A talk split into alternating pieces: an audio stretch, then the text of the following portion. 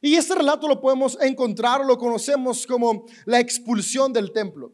Y es uno de los relatos donde vemos a un Jesús de una manera, actuando de una manera más violenta que en ninguna otra parte de los evangelios. Generalmente vemos a un Jesús que se nos relata compasivo, a un Jesús que está buscando construir, a un Jesús que, que le habla con amor a aquellos que son rechazados. Pero en este momento vemos a un Jesús que reacciona de una manera muy fuerte. Y es un Jesús que está molesto, es un Jesús que no solamente está molesto, sino que hace destrozos. Y, y en parte me gusta cómo los autores de los evangelios son honestos con las emociones humanas. En ocasiones, cuando escuchamos ser como Jesús, creemos que es una palabra muy complicada de alcanzar porque tenemos una idealización como, como que Jesús no experimentaba lo que tú y yo experimentamos. Pero Jesús fue tan humano como tú y como yo somos. Y, y lo increíble de los evangelios es que nos recuerdan que siendo así como tú y yo somos, tenemos la capacidad de encontrar dentro de nosotros este Espíritu Divino que llamamos Espíritu Santo, que es el amor que nos permite transformar nuestros entornos. Pero básicamente lo que Jesús hizo fue enojarse y aventar todas las cosas. ¿Algún día te ha pasado eso? Que estás tan enojado que avientas el celular y después te arrepientes porque no habías pagado el seguro y ya te vas a quedar con la pantalla rota. O, o aventaste la silla, o aventaste la mesa, o le diste una patada a la pared porque a las personas no les debemos pegar. Espero que no hayas aventado a tu hijo, a tu hija, a tu esposa o esposa. Cosas. Porque hay momentos donde nuestras emociones son tan grandes que, que, reaccionamos. Y en, en, este pasaje podemos ver a un Jesús reaccionando. Reaccionando por una cuestión. Yo, yo creo que, que los autores lo ponen, ponen con esta reacción tan, tan fuerte. Porque querían que quedara marcado en el corazón de aquellos que leían este pasaje la importancia que tiene para Jesús poder ir contra la opresión y poder recordarnos que todos y todas tenemos un acceso a ser amados y a amar. Este pasaje lo encontramos en Marcos 11, aunque también se encuentra en algunos otros evangelios. Pero hoy voy a leer Marcos 11 del verso 15, tal vez al verso 25. Dice lo siguiente el relato. Cuando llegaron de nuevo a Jerusalén, esto en el relato sucede este domingo, nuestro pastor nos acaba de dar el sermón de Domingo de Ramos, donde Jesús entra a Jerusalén, y después dice el relato que después de esto regresan a Bethsadia. Y de nuevo vuelven a Jerusalén. ¿Cuánto tiempo pasó? No sabemos, pero sabemos que regresan, según el autor de Marcos. Y cuando regresa a Jerusalén, dice, Jesús entró en el templo y comenzó a echar a los que compraban y vendían animales para los sacrificios. Volcó las mesas de los cambistas y las sillas de los que vendían palomas. Y les prohibió a todos que usaran el templo como un mercado. También podemos encontrar que les prohibió a todos que comenzaran y transportaran utensilios. Y aquí a los utensilios que se refiere es a los utensilios realizados, o más bien necesarios o utilizados para llevar ciertos rituales, como los vasos sagrados, entre otro tipo de utensilios. Les dijo, las escrituras declaran, mi templo será llamado casa de oración para todas las naciones, pero ustedes lo han convertido en una cueva de ladrones. Aquí el autor de Marcos está poniendo en boca de Jesús lo que está escrito en Isaías 56.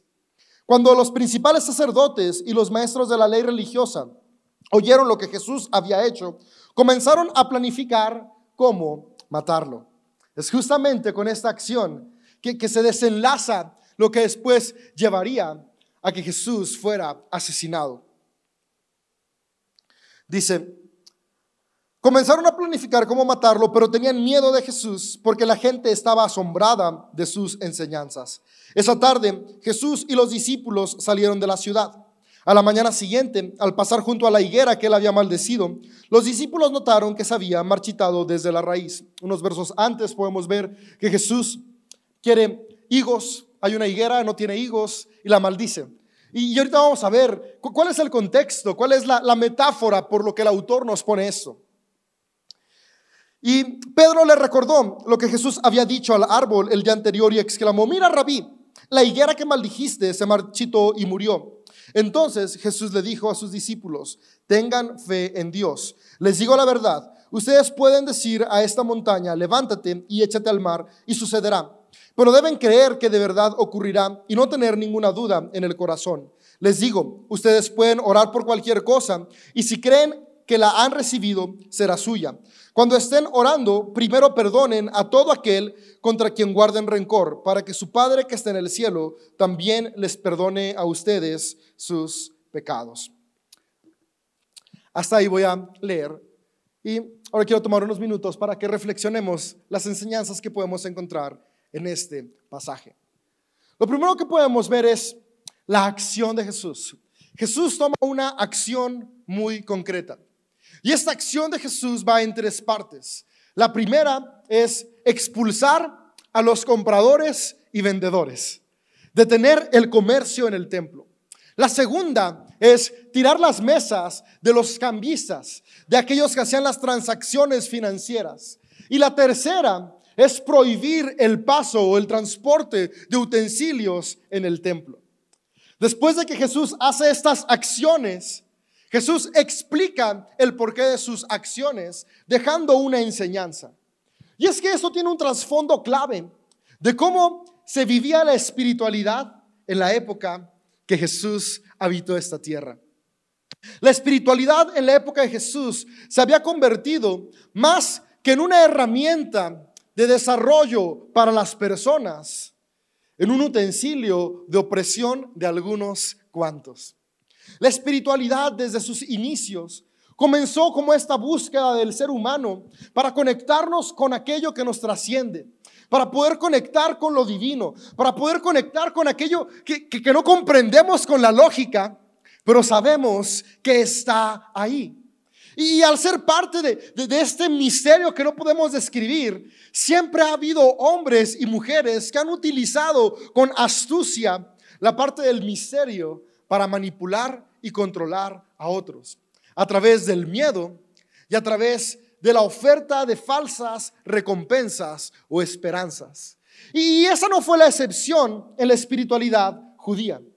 Una espiritualidad que surgió con la intención de poder recordarnos que el ser humano tiene la imagen de lo divino, que el ser humano puede construir con amor, se fue deteriorando, modificando, transformando, llenándose de egoísmo y convirtiéndose en una expresión egoísta, excluyente, manipuladora, que estaba buscando sacar provecho de las personas sin importar qué tanto se construía su espiritualidad.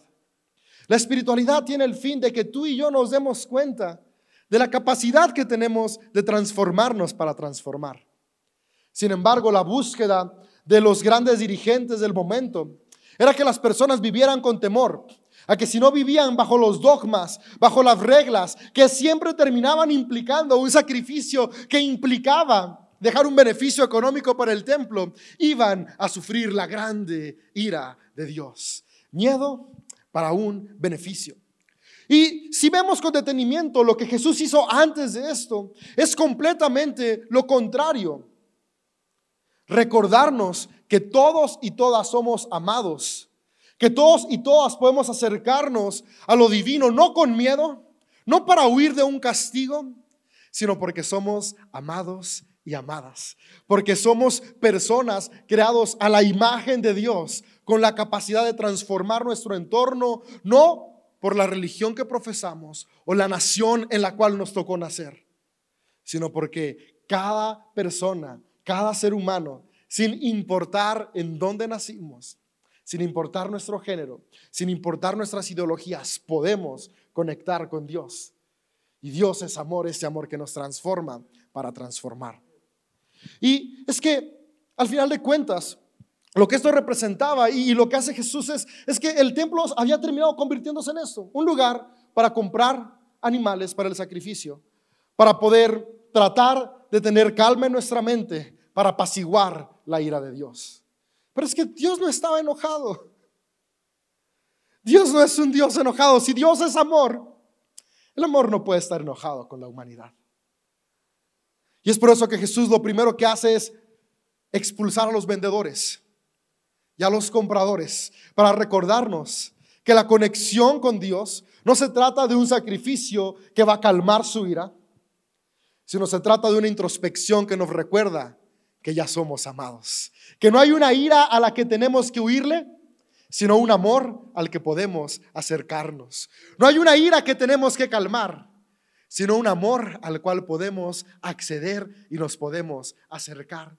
Y tira las mesas de los cambistas, porque al final de cuentas e-, ellos decían, hey, no, no, no importa de qué ciudad vienes, si profesas nuestra espiritualidad, aquí cambiamos tus monedas, ¿para qué? Para que compres el sacrificio. Pero aquí había algo, era, te cambiamos tus monedas por un impuesto, te, damos menos de lo que realmente vale, para venderte un animal que era como de la peor calidad posible para que puedas calmar e-, ese miedo que tienes por Dios. Y lo que Jesús viene a hacer es tirar las mesas de monedas para recordarnos que, que el amor divino no se compra. Que el amor divino no es condicionado.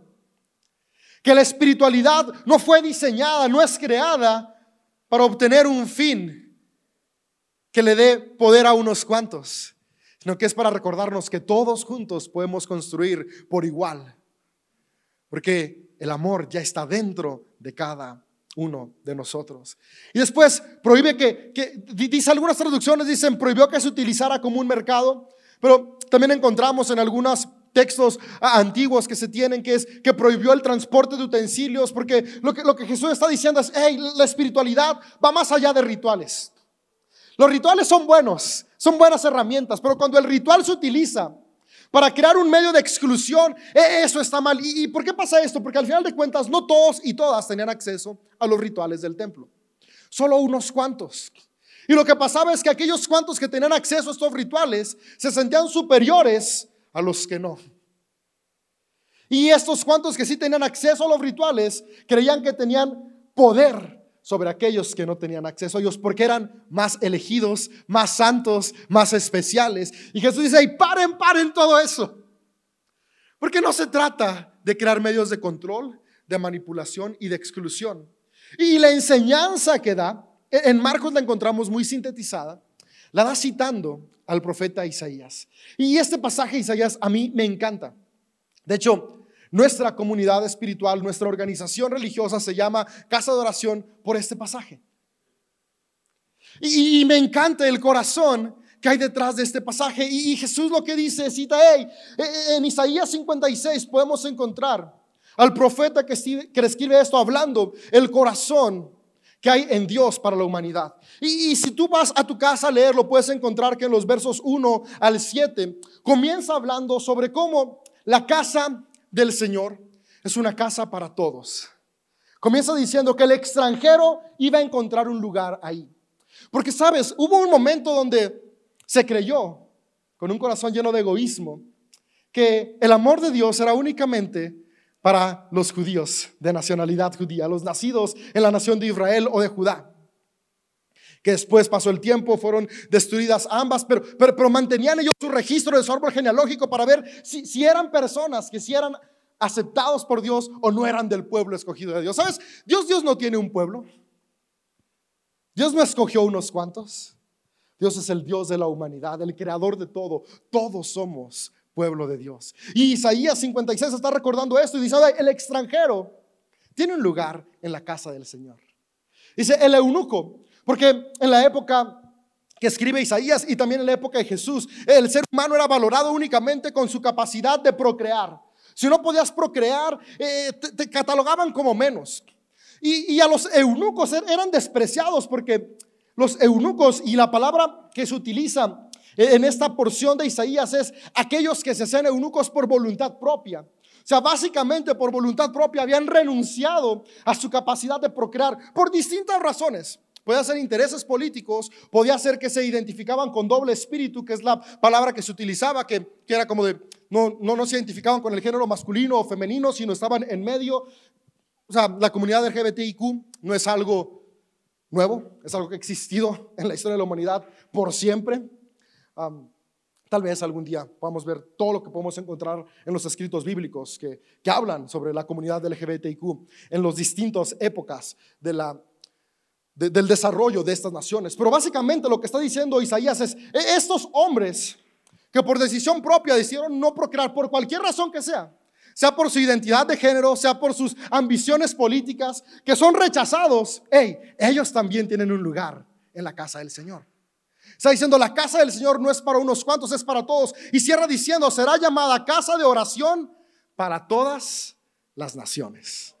No para unas cuantas. No dice casa de oración para Israel, casa de oración para Judá, es casa de oración para todas las naciones, recordándonos que la presencia transformadora de Dios no es para unos cuantos, sino es para todos. Y es que en la época de Jesús, la Mishnah decía algo muy excluyente. La Mishnah era la tradición oral que se recaudó de manera escrita. Y la Mishnah tenía la idea de que del templo de Jerusalén fluía santidad hacia afuera. Y ellos creían que la tierra israelita era más santa que otras tierras de otras naciones. Pero que después, si tú estabas dentro de la muralla, eras todavía más santo porque fuera de la muralla estaban los leprosos. Guácala, no te juntes con ellos. Pero después si ibas más adentro y ya estabas en el monte del templo, eras todavía más santo porque al monte del templo no podían acercarse las mujeres con flujo, ni podían acercarse los hombres que habían tocado un cadáver, los impuros. Y, si después de eso tú, tú estabas en el atrio para, para las mujeres, eras más santo, porque ahí solamente podían estar los que ya habían hecho el ritual de, la purificación, del baño de purificación. Y así tenían, tenían sus escaleritas de donde había más santidad hasta llegar al lugar santísimo, donde estaba únicamente el sumo sacerdote una vez al año. Y este era más santo que todos, porque era el que podía estar en ese lugar. Y los demás no tenían acceso a ello. Y entonces el templo se había convertido en un lugar para poder excluir y poder presentar dominio sobre otros. Y decir, yo soy mejor, juzgar a los demás y excluir a otros. Y Jesús dijo, no, no, no, no, no, no. Jesús comenzó con acciones, acercándose a los leprosos, acercándose a las mujeres, predicándole a los extranjeros, dándole de comer a todas las personas y recordando que el reino de los cielos no es para unos cuantos, sino es para todos y todas. Pero después de estarlo enseñando con acciones, viene a ser la acción más fuerte o la acción más marcada de su llamado, de su ministerio, de su vocación, que es literalmente hacer una denuncia en el lugar donde fluía la opresión. Y su denuncia es, este lugar no fue diseñado. Eh, eh, la organización religiosa no, no debe ser para oprimir a otros, sino para construir a todos. Y es que cuando escuchamos la palabra oración, desde los términos de lo que hizo Jesús, eh, la, oración de Jesús era una oración de acción. Podemos recordar cuando oró por los panes, ¿para qué fue? Para multiplicarlos y dárselos a las personas. Cuando oraba por los enfermos era para que recuperaran sanidad. Cuando oraba por los oprimidos era para que recuperaran salud en su mente. La oración de Jesús es una oración de acción. Y la invitación que nos hace Jesús hoy en día, o que podemos ver tú hoy en día, es que tú y yo somos la iglesia, que forma una organización religiosa, no para excluir, no para sentirnos mejores, sino para hacer esta casa de oración. Oración que se ve reflejada en acciones. Acciones que incluyen al excluido. Acciones que recuerdan que todos tenemos un lugar en la mesa Acciones que nos recuerdan que estamos aquí para traer sanidad, para traer restauración, para ser movidos por amor y no por egoísmo. ¿Sabes? Jesús no vino a crear una nueva religión. A veces pensamos que Jesús era cristiano, pero el cristianismo no existía en la época de Jesús. Jesús fue judío, nació judío, creció judío, vivió judío, murió judío, resucitó judío. Porque Jesús no vino a establecer una nueva religión. Jesús vino a recordarnos que la religión es una herramienta que si se utiliza movida por amor, es constructiva. Por eso Jesús le predicó igual a los de la región de Dumea, a los de la región de Siria, a los extranjeros, nunca invitándolos a convertirse al judaísmo, sino invitándolos a, en su tradición, que lo que los mueva sea el amor. En su nación en donde están, con lo que creen que lo que los mueva sea el amor. Porque al final de cuentas, lo que Jesús vino a recordarnos es que el amor de Dios trasciende doctrinas, dogmas e ideas que siempre van a ser humanas. y nos conecta con el amor que trasciende nuestras ideologías.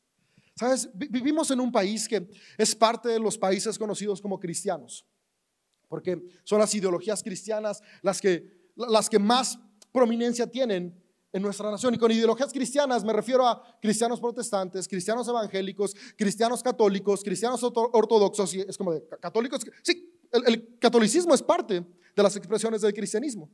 De hecho, el protestantismo viene del catolicismo. Sin nuestros hermanos católicos no existirían los evangélicos, no existirían los protestantes. Y en, estas épocas de Semana Santa, ¿cuántas veces estamos más enfocados en, ver si se celebra el sacramento de manera correcta, si, si es Semana Santa o no es Semana Santa, si, si se celebra la, crucifixión o nada más la resurrección, y si se llama Domingo de Ramos o si no se debe llamar Domingo de Ramos, y estamos peleando por tonterías. Esas tonterías que nos hacen querer sentir mejores y superiores. Y es como si Jesús viniera a tumbar la mesa. Hey, dejen de pelear por eso.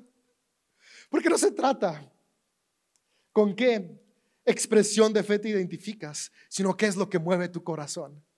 ¿De qué nos sirve identificarnos como evangélicos si seguimos siendo movidos por un corazón egoísta que excluye a nuestros hermanos, a nuestros familiares y a nuestros amigos? A final de cuentas, recuerda, las expresiones de fe son buenas, porque son una buena herramienta, pero no son el fin. Son el medio que nos conecta con lo que realmente es importante, que es recordar el mensaje de Jesús, que es el amor, el que al final de cuentas siempre va a triunfar.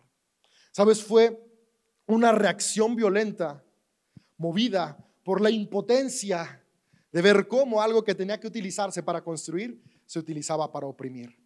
Sabes, amigo, amiga, que en esta cuaresma podamos hacer un examen personal de la espiritualidad la he estado usando para oprimirme a mí y oprimir a quienes me rodean. O la he estado utilizando como la herramienta que me concientiza cada día del Dios que habita en mí, que me mueve a amar. Me gusta cómo dice que después de que hace esto Jesús, que le expliques a sus discípulos, salen y al día siguiente ven la higuera muerta. Y es que la higuera es un árbol frondoso. Y comienza hablando este, este pasaje unos versos antes de, la expulsión del templo con, con, la maldición de la higuera, porque en ocasiones podemos creer que, que se trata nada más de lo externo, pero al final de cuentas lo que realmente importa es el fruto. No importa que tantas reglas cumplamos, si al final de cuentas ese fruto no nos lleva a amar, de nada nos sirve. No importa qué, qué, tan santos podamos creer que son nuestras acciones, Qué tan santa es la música que escucho, qué tan santa es el pantalón que me puse, o la falda que usé, o el pecado que traigo. Si eso no me lleva a amar, al final de cuentas, terminamos siendo secos. Lo más importante es el fruto que estamos dando. Y que ese fruto siempre sea un fruto de amor. Y Jesús les recuerda y les dice, eh, eh, lo más importante es que tengan fe. Porque si tienen fe pueden mover montes. Y la fe de la que Jesús está hablando, y con, esto cierra este pasaje, no es, no es la fe de desear, porque a veces creemos que fe es desear, no, es la fe de fidelidad en las acciones. Y al monte que Jesús se está refiriendo, pueden mover montañas, es esta montaña de opresión que parece que no se puede mover. Porque siempre va a ser más fácil manipular a través del miedo y alimentando el egocentrismo. Porque si se siente más bonito, ¿no? Decir, yo nada más soy parte del pueblo de Dios. Hay como una, una sensación de orgullo, ¿no? De yo sí, y tú hasta que no seas como yo no. Si hay como una sensación de orgullo de decir, mi, mi, iglesia sí es la que tiene la doctrina correcta, las demás no. Si hay como un orgullo de poder decir, yo sí tengo la verdad absoluta. Déjame decirte, amigo, amiga, la verdad no es un sistema de dogmas, de doctrinas, ni rituales. De nuevo, no los menosprecios, son buenos. De hecho, contribuyo a que sucedan. Pero la verdad es el amor. Y el amor trasciende las herramientas que podamos usar para acercarnos a ella. Y esa es la invitación en este pasaje. Sabes, Jesús fue a la cruz por eso. Porque Él puso a temblar el sistema que oprimía, que controlaba.